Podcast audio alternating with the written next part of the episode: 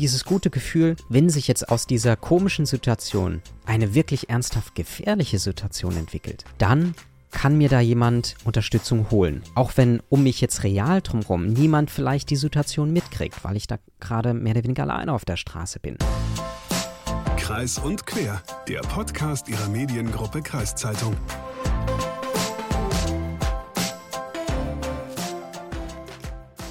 Hagen, wann hast du dich denn das letzte Mal unwohl gefühlt auf deinem Nachhauseweg? Ja, gute Frage. Also ich wohne ja auf dem Dorf und die stellen dort die Straßenbeleuchtung wie bei anderen vielen Kommunen auch so nachts gegen 11 Uhr aus. Und dann wird es völlig dunkel in dem Ort. Und mhm. wenn du dann nachts nach Hause gehst oder ich auch nach Hause gehe, dann fühlt man sich wirklich unwohl. Also man fühlt sich nicht sicher. Ja. Wie, wie sieht es denn bei dir aus?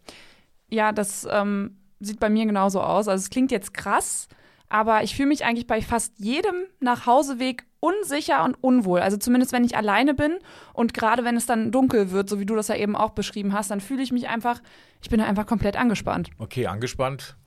Ja, weil, weil ich da, ich bin da einfach alleine und ich habe dann auch Angst, dass mir irgendwas passiert. Also weil, weil ich eben, ich bin eine Frau, ich bin alleine, ich laufe da am Dunkeln lang und ähm, da habe ich zum Beispiel Angst, dass mich jemand verfolgt oder dass da jemand, keine Ahnung, aus dem Busch springt und mich angreift.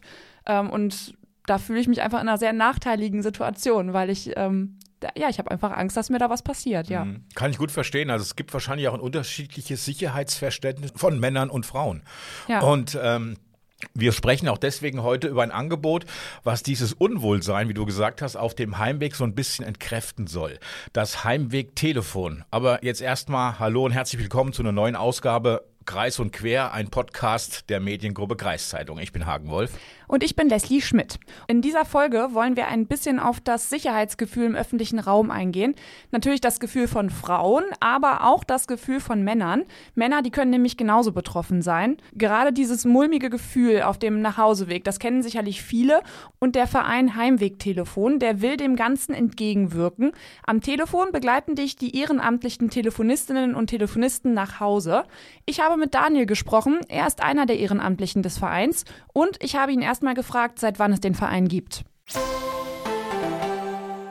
Den Verein in der jetzigen Form, den gibt es tatsächlich erst seit ein paar Jahren. Also 2019 ist er so richtig an Start gegangen. 2018 wurde die Gründung eingeleitet. Das Angebot selber ist aber schon viel, viel älter. Also so 2011 rum waren die Ursprünge und seit etwa 2013 rum gibt es das Angebot in Deutschland. Dann waren verschiedene Entwicklungsschritte dazwischen, die ich jetzt mal aussparen würde, die dann am Ende in diese Vereinsgründung gemündet sind. Das Heimwegtelefon, das ist ja ein Verein. Vielleicht kannst du einmal sagen, was macht das Heimwegtelefon? Der Heimwegtelefon e.V., der betreibt eine Hotline, also eine Telefonnummer, die abends und nachts jeden Tag erreichbar ist. Das Ziel ist es, ein Angebot zur Verfügung zu stellen, bei dem Menschen, wenn sie in eine bestimmte Situation geraten, in der sie sich nicht wohlfühlen, auf dem Weg aber jetzt keine tatsächlich akute Notlage vorliegt und aber sonst niemand erreichbar ist, dass wir in diesen Momenten ein niederschwelliges, einfach zu erreichendes Angebot schaffen, bei dem du anrufen kannst und dann mit diesem Weg nicht alleine bist und trotzdem irgendwie eine Begleitung hast auf deinem, deinen Metern, die du da zu gehen hast.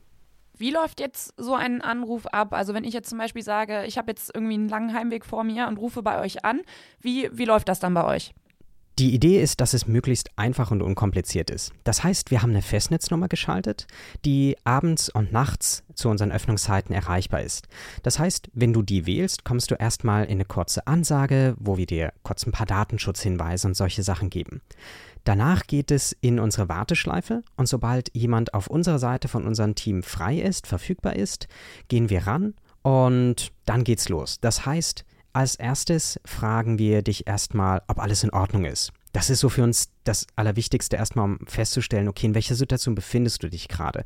Ist jetzt hier wirklich vielleicht fast ein Notfall oder sogar ein Notfall da? In dem Fall sollten wir natürlich gucken, dass vor allem du als allererstes selbst versuchst, die Polizei zu rufen. Also in so einem Fall empfehlen wir natürlich auch gar nicht, ähm, uns erst anzurufen. In den meisten Fällen ist es aber eben, ja, naja, ist jetzt eigentlich nicht, nichts direkt Schlimmes, aber irgendwie war hier gerade, keine Ahnung, eine blöde Gestalt unterwegs, irgendwie die die mir unheimlich vorkamen oder es ist vielleicht auch gar nichts und einfach nur ähm, plötzlich das Gefühl da, ohne dass ich genau weiß, warum es jetzt ist.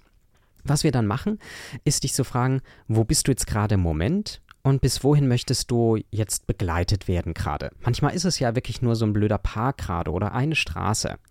Das nehmen wir bei uns auf, zusammen mit deinem Namen und deinem Alter, damit wir für den Fall der Fälle alle wichtigen Informationen parat haben. Nämlich, wie heißt du?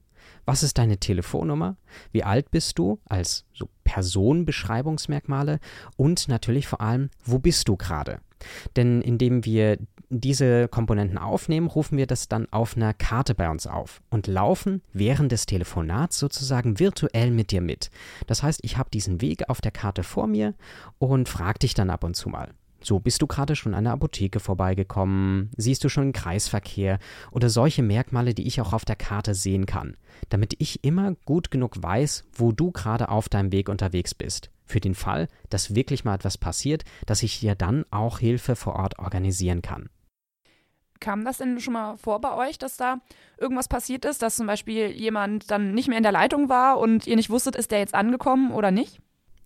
Also, dass äh, man Telefonat abbricht, das ist eigentlich fast täglich der Fall. Das ist aber in der Regel irgendwie ein Funkloch oder man, ganz oft ist natürlich auch der Akku leer, natürlich äh, in den späten Abend-Nachtstunden. Da empfehlen wir natürlich auch immer vorbereitet zu sein oder uns in dem Fall auch vorher vielleicht schon mal eine, eine Info zu geben, hey du, ich habe nur noch irgendwie 8% Akku, dass wir auch schon mal darauf eingestellt sind. Tatsächlich, wenn ohne Vorzeichen der ähm, Anruf abbricht, also ohne Vorzeichen, dass wir, dass irgendwie eine Gefahr sein könnte, dann unternehmen wir erstmal nichts weiter. Weil wenn wir das machen würden, dann würden wir quasi jeden Abend irgendwohin die Polizei schicken, äh, weil irgendwo ein Akku leer ist oder sowas. Also ähm, in diesen Fall, Fällen gehen wir einfach davon aus, dass es durch ein technisches Problem das Telefonat unterbrochen wurde. Wo wir einschreiten, ist der Moment, in dem wir konkrete Anzeichen dafür haben, dass hier was passiert sein könnte, dass da eine Person unterwegs ist, die gerade Hilfe braucht sich aber selbst diese Hilfe nicht mehr organisieren kann.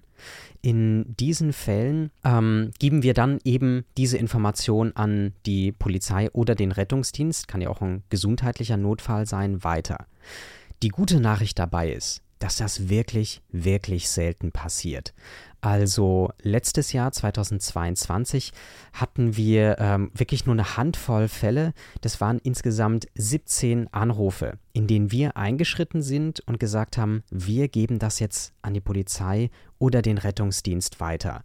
Dabei war elfmal Polizei und auch sechsmal Rettungsdienst. Also viele Fälle sind auch jetzt eher gesundheitlicher Natur und nicht unbedingt, dass da irgendwie eine, eine Gefahr durch jemanden äh, ist, der, der einen bedroht oder, oder sogar angreift. Ähm, und das Ganze steht über 8000 Anrufen entgegen. Das heißt, gerade mal in 0,2 Prozent der Anrufe sind wir eingeschritten und oft auch nur präventiv, so in solchen Situationen, wo wir sagen, okay, das wird jetzt hier zu brenzlig, wir informieren lieber die Polizei. Die freuen sich ja auch, wenn am Ende sich herausstellt, okay, äh, alles entspannt, es ist nichts passiert. Also die Sicherheit in der Öffentlichkeit ist oft viel, viel besser, als wir das empfinden. Wir sagen aber, wenn es mal zu so, einer, zu so einer Situation kommt, wollen wir das trotzdem ernst nehmen und dann trotzdem da sein natürlich. Man denkt ja immer, im Vorgespräch haben wir auch schon darüber gesprochen, man denkt ja immer, das betrifft Frauen. Ich als Frau, ich kenne das auch, wenn man dann abends nach Hause geht und man hat so ein mulmiges Gefühl, sitzt da jetzt jemand hinter der Hecke und könnte mich irgendwie angreifen. Aber das Heimwegtelefon, das ist jetzt nicht nur für Frauen gedacht. Wer meldet sich denn beim Heimwegtelefon? Ja, wir sagen immer, dass wir für Menschen da sind. Das ist unser Ansatz, denn für uns gibt es gar keinen Grund, das auf ein bestimmtes Geschlecht einzuengen. Wir wollen einfach für alle Menschen da sein, ganz unabhängig von, von dem Geschlecht. Und in unserer Arbeit zeigt sich das auch, dass zwar tatsächlich der Großteil der Personen, die sich bei uns melden, weiblichen Geschlechts sind. Aber es sind mehr Männer oder Menschen anderen Geschlechts, als die, die meisten Menschen denken. Also letztes Jahr, wenn wir die Anrufe betrachten, war da fast jeder fünfte Anruf ähm, tatsächlich von einem Mann auch. Und wir finden das ganz wichtig, das auch nach außen zu kommunizieren. Denn dieses Unsicherheitsgefühl ist was, was alle Menschen treffen kann. Und es ist auch wichtig, das in der Kommunikation immer klar zu machen. Denn ähm, wir, wir finden das tatsächlich ganz, ganz schlimm, dass wir teilweise Menschen, Männer am Telefon haben, die ganz kleinlaut fragen, hey, ist es eigentlich in Ordnung, dass ich anrufe? Darf ich das überhaupt? Sagen wir natürlich. Na, warum solltest du das nicht dürfen, weil du ein Mann bist? Und da spüren wir, dass äh, dadurch, dass die Debatte in so, sowohl in der Gesellschaft als auch medial so sehr stark darauf geprägt ist, dass es Frauen trifft, was ja wichtig ist, dass es diese Debatte gibt, aber ähm, andere Geschlechter auslässt, dass die dann das Gefühl haben, mich darf das gar nicht betreffen. Ich darf dieses Gefühl gar nicht haben. Und wir sehen es als einen ganz wichtigen Ansatz dafür, dass wir eine Verbesserung in der Gesamtsituation hinkriegen. Dass wir anerkennen, dass das was ist, was alle Menschen treffen kann und das dann nicht so darstellen, als, als dürfte das manche Gruppen gar nicht betreffen. Weil am Ende führt das wieder zu einer Stigmatisierung und so einer Rollenverfestigung. So die arme, schwache Frau und der starke Mann, ähm, damit manifestieren wir das einfach nur immer weiter. Und da möchten wir tatsächlich ganz aktiv dagegen arbeiten, ohne natürlich abzuerkennen, dass es ähm, etwas ist, was vor allem weiblich ähm, gelesene Personen betrifft und zum Beispiel, wenn wir auf so Problematiken wie Catcalling oder sowas äh, schauen, da ist natürlich ganz, ganz klar, dass das etwas ist, was äh, wirklich zum absolut überwiegenden Anteil Frauen betrifft. Um hier mal einen kleinen Einschub zu machen, Catcalling ist eine Form von sexueller Belästigung im öffentlichen Raum. Das Wort bezeichnet sexuell anzügliche Bemerkungen, also zum Beispiel Pfeif- oder Kussgeräusche, obszöne Gesten oder aufdringliche Blicke. Und in den meisten Fällen werden diese Dinge von Männern gegenüber Frauen ausgeübt. Und das war damals, wie ich mich ganz gut erinnern kann, auch nicht so unüblich. Als ich noch jünger war, dass sowas auch von Männern oft gemacht wurde. Ein typisches Beispiel ist hier die Baustelle auch wenn es ein Klischee mhm. ist. Wie geht's dir eigentlich damit, wenn, wenn Männer dir nachpfeifen oder solche Bemerkungen machen? Ja, ich finde das, find das wirklich richtig eklig und, okay. und widerlich und es, es ist einfach eine Form von sexueller Belästigung und es ist einfach unmöglich und ja. ja aber nur weil es damals schon falsch war, muss es heute nicht noch gemacht werden. Genau, richtig, richtig. Aber Vielleicht reden wir ja noch mal wann anders über das Catcalling. Ähm, aber erstmal zurück zu unserem Interview. Wenn wir aber gesamt das, die Gesamtthematik betrachten, Gewalt im öffentlichen Raum, Gefahr und Sicherheit im öffentlichen Raum, da sind tatsächlich auch, wenn man auf die Kriminalstatistik schaut, Männer und Frauen statistisch gesehen im gleichen Umfang betroffen. Männer empfinden es aber wesentlich seltener als eine Gefahr, als Frauen das tun.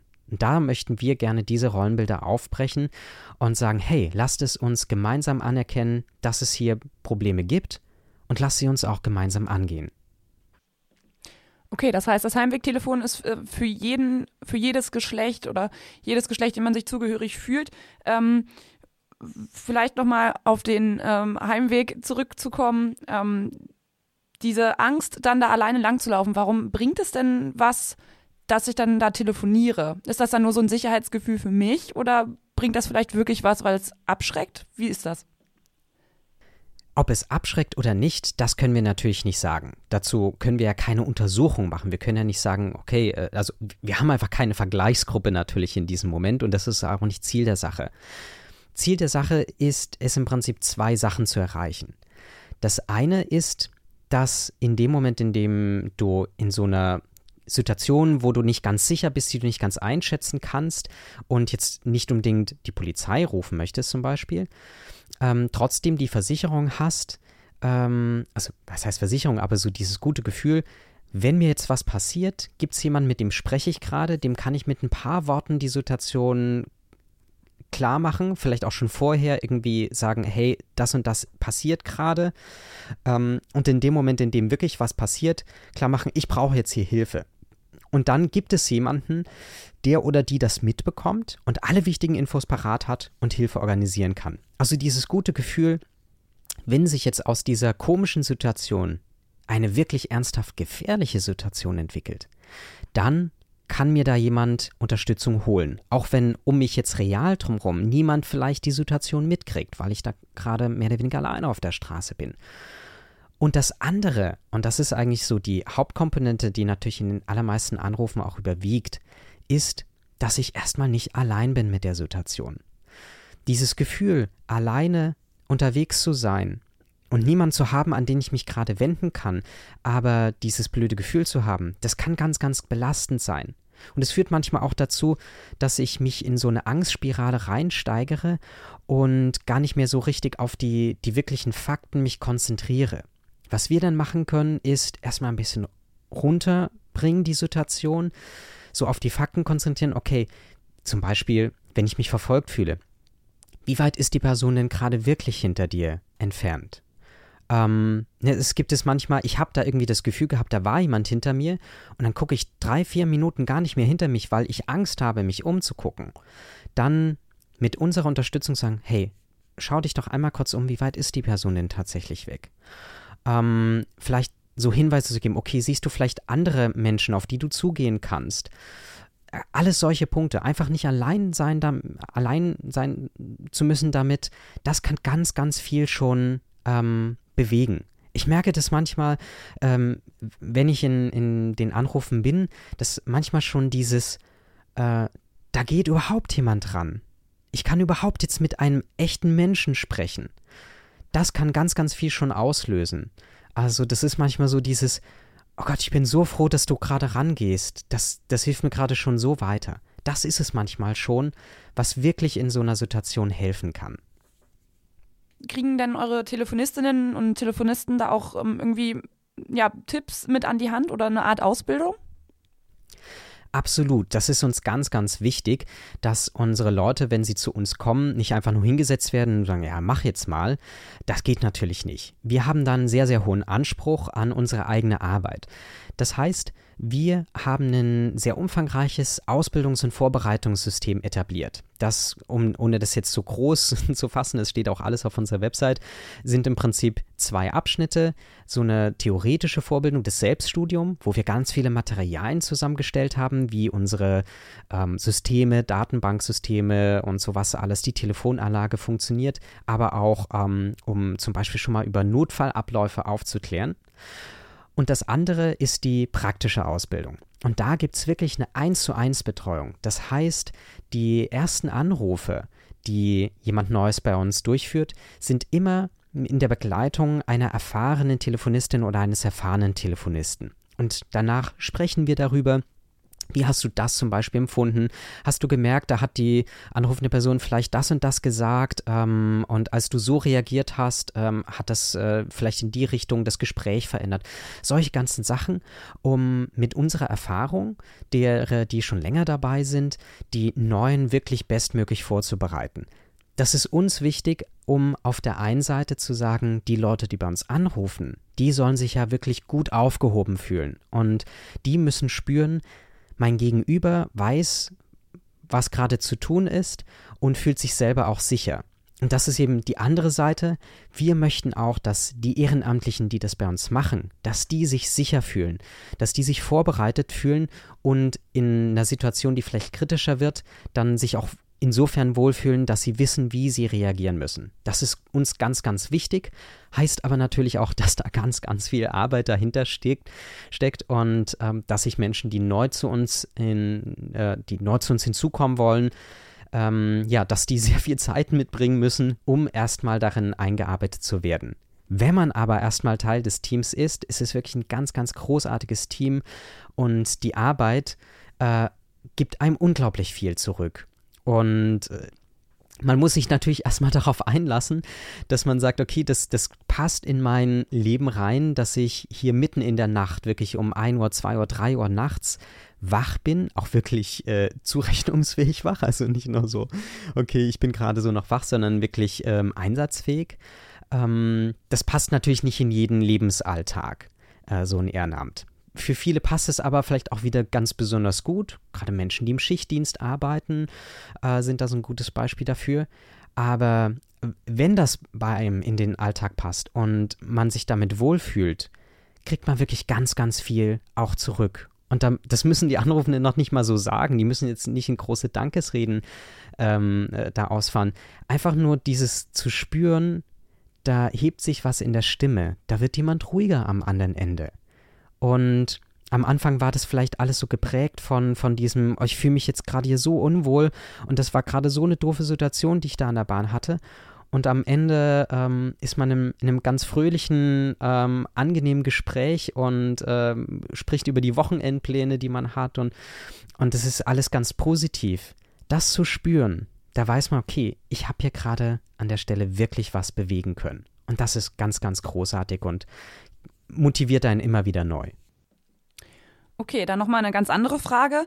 Ich habe gelesen, ihr habt auch eine Kooperation mit der Stadt Wiesbaden. Was hat es damit auf sich? Ja, diese Kooperation mit der Stadt Wiesbaden war wirklich ein ganz, ganz großer Glücksgriff. Die Stadt Wiesbaden ist nach einer Umfrage und so Analysen in der Bevölkerung ähm, darauf gekommen zu sagen, okay, das ist ein Problem in der Stadt, dass Menschen, obwohl die Kriminalitätsrate vielleicht relativ niedrig ist, sich häufig im öffentlichen Raum unwohl fühlen. Und dann war die Frage, was können wir dagegen tun? Dazu wurde das kommunale Frauenreferat Wiesbaden damals beauftragt, eine Lösung zu entwickeln. Und die haben sich umgeschaut und sind dabei auf uns gestoßen. Dann haben sie uns kontaktiert und wir haben dann wirklich über fast ein Jahr gemeinsam ein System entwickelt, eine, eine Kooperation entwickelt und Materialien gestaltet. Diese Materialien hat ähm, die Landeshauptstadt Wiesbaden dann über uns bezogen, über das kommunale Frauenreferat und dann in der Stadt anderen Vereinen, aber auch Restaurants, Clubs etc. zur Verfügung gestellt. Ähm, Außerdem hat die Landeshauptstadt Wiesbaden uns da finanziell unterstützt, um unsere Arbeit auf unserer Seite natürlich auch wieder zu stärken. Seitdem kriegen wir oder haben wir wahnsinnig viele Anfragen gekriegt aus ähm, ganz Deutschland, wirklich von allen möglichen Kommunen, Landkreisen, Gemeinden, die sagen, hey, das finden wir toll, wir möchten das auch bei uns. Und das ist so ein großer Andrang quasi auf unserer Seite, dass wir gesagt haben, okay, das äh, können wir so in der Form gar nicht ähm, alles einzeln bearbeiten. Deswegen haben wir jetzt äh, seit einer ganzen Zeit schon die Arbeiten an einem allgemeinen Kooperationssystem gestartet. Da sind wir gerade mittendrin. Ähm, Kommunen, Gemeinden etc. können sich bei uns registrieren. Und ähm, wir entwickeln da gerade im Hintergrund dieses Kooperationssystem, bei dem Gemeinden, Kommunen etc. Äh, eben Materialien bei uns bestellen können und gleichzeitig unsere Arbeit finanziell unterstützen. Denn es ist natürlich ganz klar, je größer äh, das Heimwegtelefon in der Verbreitung wird, also je mehr Menschen das kennen und dann auch irgendwann mal nutzen, desto größer wird der Aufwand auf unserer Seite. Und seit 2019 sind unsere Anrufe um über 800 Prozent gestiegen. Also der, ähm, das Wachstum ist da enorm und wir merken natürlich immer mehr, okay, irgendwann braucht es da natürlich auch wirklich eine hauptamtliche Struktur im Hintergrund. Ähm, nicht bei den TelefonistInnen. Das finden wir wichtig, dass es ein Ehrenamt ähm, bleibt, weil das ist auch so ein äh, Charaktermerkmal einfach, dass das halt Menschen sind, die es aus Überzeugung machen, die, die glauben, dass es wichtig ist, jetzt auch nachts wach zu sein. Aber im Hintergrund die ganze Verwaltung, das Organisieren, das eben wirklich jeden Abend, 365 Tage im Jahr, das Heimwegtelefon auch technisch funktioniert und dass da Leute organisiert werden, dass die da sind, das wird natürlich immer größer. Und da hoffen wir mit der Hilfe der Kommunen, Landkreise etc. In, in Deutschland ein noch stabileres System aufbauen zu können, was auch in Zukunft genauso gut funktioniert und genauso gut erreichbar ist, wie es heute ist. Okay, das heißt, ähm, es werden weitere Ko Kooperationen folgen und das Heimwegtelefon wächst immer weiter. Davon gehen wir tatsächlich aus. Also der Bedarf ist definitiv da. Wir bekommen auch immer wieder die ähm, Fragen natürlich, hey, könnt ihr nicht noch später erreichbar sein etc. Und daran möchten wir in Zukunft natürlich weiterarbeiten. Eine Sache ist uns immer noch wichtig dabei zu kommunizieren bei dem Ganzen. Und zwar wünschen wir uns, dass das Heimwegtelefon uns und allen anderen gegenüber fair genutzt wird. Wir haben deswegen auf unserer Website äh, sogenannte Fair Use-Regeln aufgestellt und wir sagen das auch am Anfang jedes Anrufs einmal den Menschen, die bei uns äh, anrufen und uns kontaktieren. Der Hintergrund ist, dass ein Angebot wie das Heimwegtelefon natürlich nur funktionieren kann, wenn es alle irgendwie fair nutzen, in dem Sinne, dass man es natürlich nicht einfach zum Beispiel als reine Unterhaltung verwendet. So, ja, mir ist halt langweilig auf dem Weg ähm, und es ist halt netter, da mit jemandem zu quatschen. Das ist nicht Ziel der Sache. Und was wir halt auch nicht leisten können, ist, dass wir für einzelne Menschen wirklich so eine wöchentliche oder sogar tägliche Begleitung geben. Also das Heimwegtelefon soll wirklich ein Angebot bleiben für so besondere Momente, in denen es eben keine andere Option gerade gibt. Wir sagen, wenn Menschen sich wirklich dauerhaft permanent unwohl fühlen, dann ist es eine ganz, ganz große Belastung, ist aber natürlich etwas, was unsere Möglichkeiten, das Angebot übersteigt. Also wir können nicht Einzelne dauerhaft betreuen. Das kann nicht das Ziel sein auf unserer Seite. Und ähm, so schlimm das für die Betroffenen ist, müssen wir da natürlich einfach ähm, klar kommunizieren, was wir können und was wir nicht leisten können. Und in solchen Fällen bitten, auch auf andere Möglichkeiten zurückzugreifen. Ähm, dazu haben wir auf unserer Website auch ähm, einige Hinweise noch mit zusammengestellt. Aber das ist wirklich wichtig, damit es tatsächlich auch erreichbar bleibt für alle am Ende, das, das Heimwegtelefon als Angebot. Gerade wenn es auch um längere Wege geht, sagen wir, okay, ähm, vielleicht kannst du vielleicht schauen, äh, ist es nur ein bestimmter Abschnitt, der jetzt besonders doof ist und danach probiere ich es erstmal selber wieder und im schlimmsten Fall rufe ich halt sonst später nochmal an, wenn es doch nochmal doof wird. Das möchten wir einfach gerne auf den Weg geben, allen Anrufenden. Ähm, wenn so eine Situation auftritt, musst du keine Hemmung haben und probier es einfach gerne mal aus, aber trotzdem versuche ähm, in der Häufigkeit und in der Länge der Anrufe einfach fair zu bleiben und dran zu denken, ähm, dass es am Ende immer noch allen Menschen zugutekommen soll. Ein tolles Angebot, dieses Heimwegtelefon. Auf jeden Fall. Ähm, also ich mache das mit meinen Freundinnen zum Beispiel auch oft so, wenn wir jetzt zusammen nach Hause gehen und irgendwo trennen sich dann unsere Wege, dass wir dann den Rest des Weges miteinander telefonieren, bis die andere dann zu Hause ist. Und ja, das ist einfach super cool, dass das Heimwegtelefon das auch anbietet, weil es gibt ja, nicht alle Leute haben jemanden, den sie nachts um drei anrufen können. Hm, das stimmt. Und wenn ihr euch nochmal über dieses Heimwegtelefon informieren wollt, dann besucht doch gerne die Webseite unter heimwegtelefon.net. Da findet ihr alles nochmal aufgelistet, die Fair Use Regeln, wie ein Anruf abläuft und wie du dich ehrenamtlich im Verein engagieren kannst, wenn du dazu Lust hast. Wir hoffen, diese Folge hat euch gefallen. Falls ja, dann lasst doch gerne eine nette Bewertung bei Spotify, Apple Podcast und Koda. Wir würden uns sehr freuen und checkt auch gerne mal unsere Kanäle bei Instagram und Facebook aus. MK-Podcasts heißen wir da. Und probiert gerne mal Elona aus, das digitale Angebot der Mediengruppe Kreiszeitung. Wir hören uns nächste Woche wieder. Bis dahin, kommt gut ins neue Jahr. Guten Rutsch und bis nächste Woche.